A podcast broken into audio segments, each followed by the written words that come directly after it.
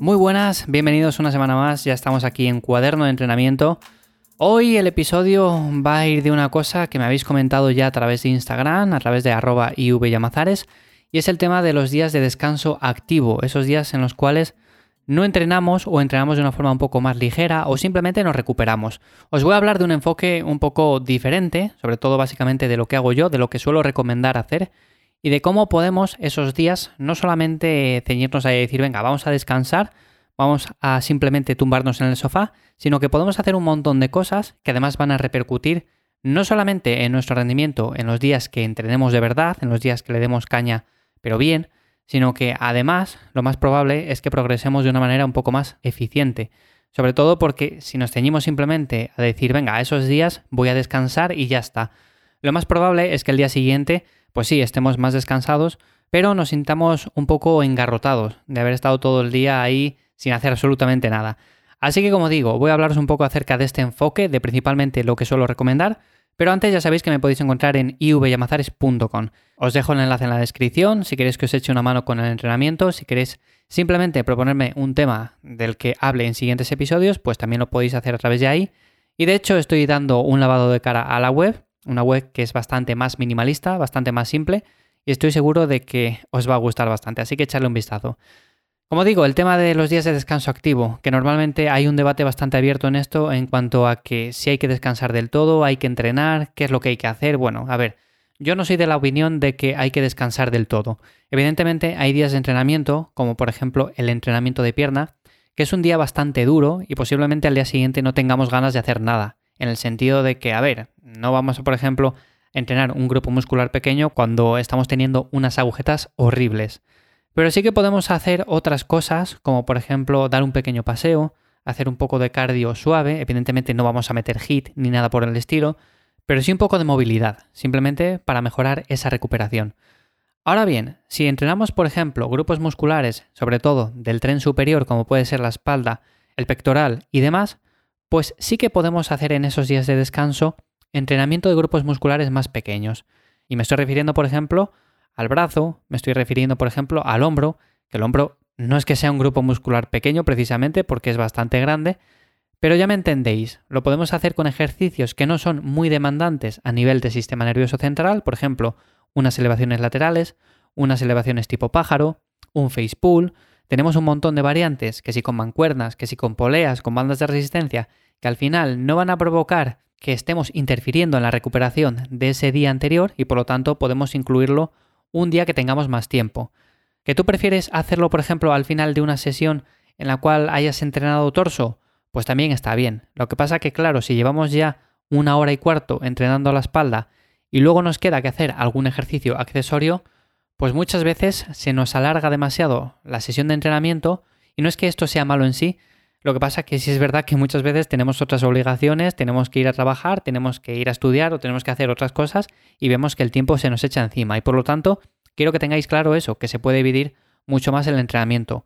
Esos días de descanso activo podemos dedicarlos a entrenar el core, eh, hacer simplemente unas planchas, unos abdominales, unos encogimientos de piernas, eh, también a entrenar grupos musculares pequeños como el bíceps, etc. También, por ejemplo, el gemelo sería una opción interesante a entrenar esos días.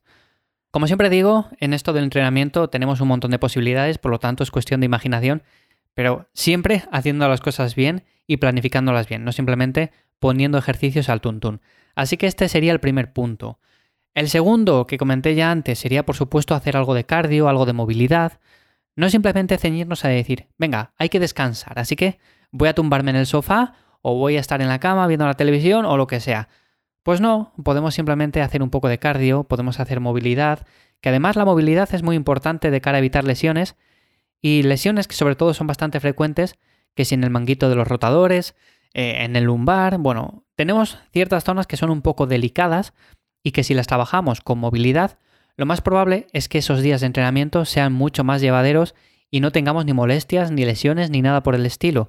A mí me gusta mucho trabajar la movilidad del tren superior en cuanto a la zona escapular, la zona de los hombros, porque es una zona bastante delicada. Normalmente somos muy propensos a tener lesiones en esas zonas, ya bien sea porque hacemos un press de banca mal, un press militar mal o cualquier otro ejercicio, pero de una forma u otra son zonas bastante delicadas. Así que si hacemos un poco de cardio y un poco de movilidad, pues va a estar mucho mejor que no simplemente estar quietos. Y en cuanto al cardio, cardio de baja intensidad, cardio lis. En este sentido, sabéis que tenemos el cardio lis, el cardio mis, que sería moderada intensidad, y el cardio hit, que serían a intervalos de alta intensidad. Aquí no tendría ningún sentido, ya que sí que interferiría con nuestra recuperación del entrenamiento anterior o de los días anteriores. Otro tema interesante es el tema de las calorías. Los días de descanso, ¿qué hay que hacer? Mantener las calorías, subirlas, bajarlas. Aquí hay diferentes estrategias y dependiendo del caso de cada uno, podemos hacer una cosa u otra. En mi caso personal, para poneros el ejemplo, lo que hago básicamente es bajar las calorías los días de descanso.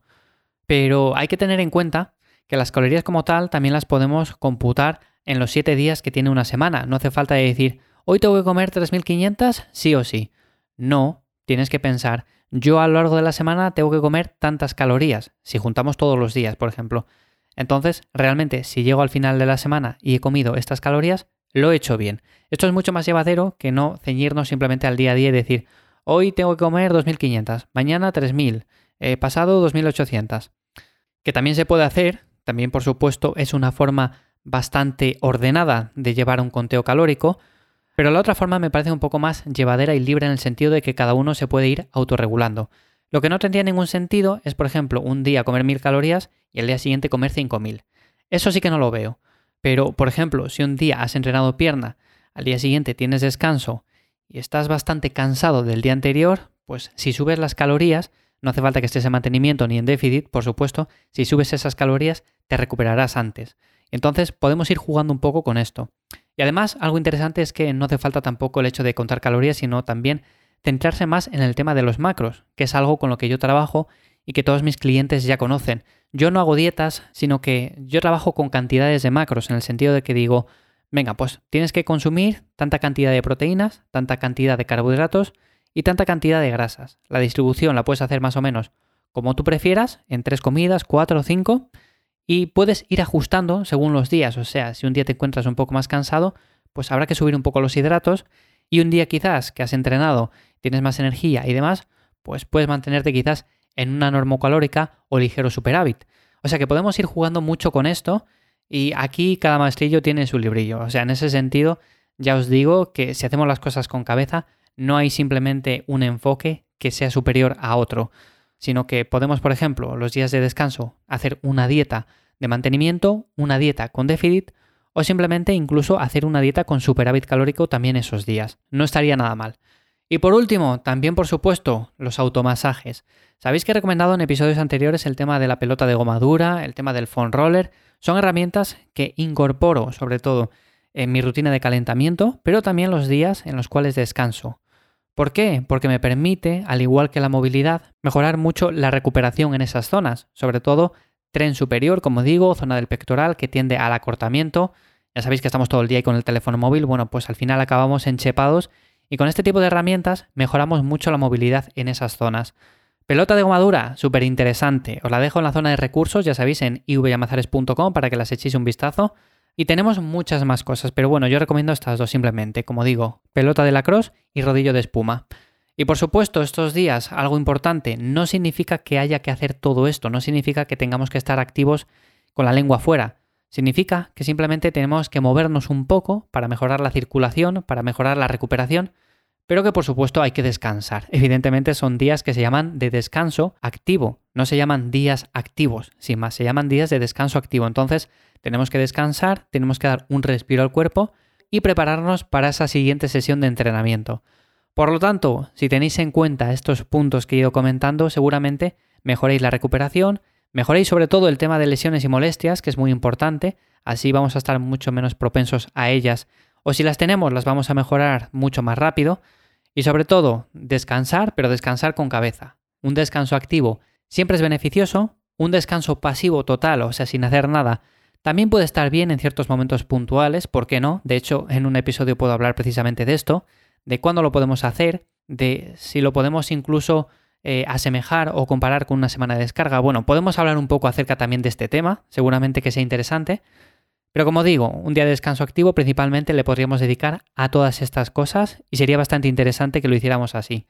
Así que sin más, hasta aquí el episodio de hoy, espero que os haya sido de ayuda. Como siempre, cualquier duda que tengáis me lo podéis comentar en la web, también en Instagram, en arroba ivyamazares.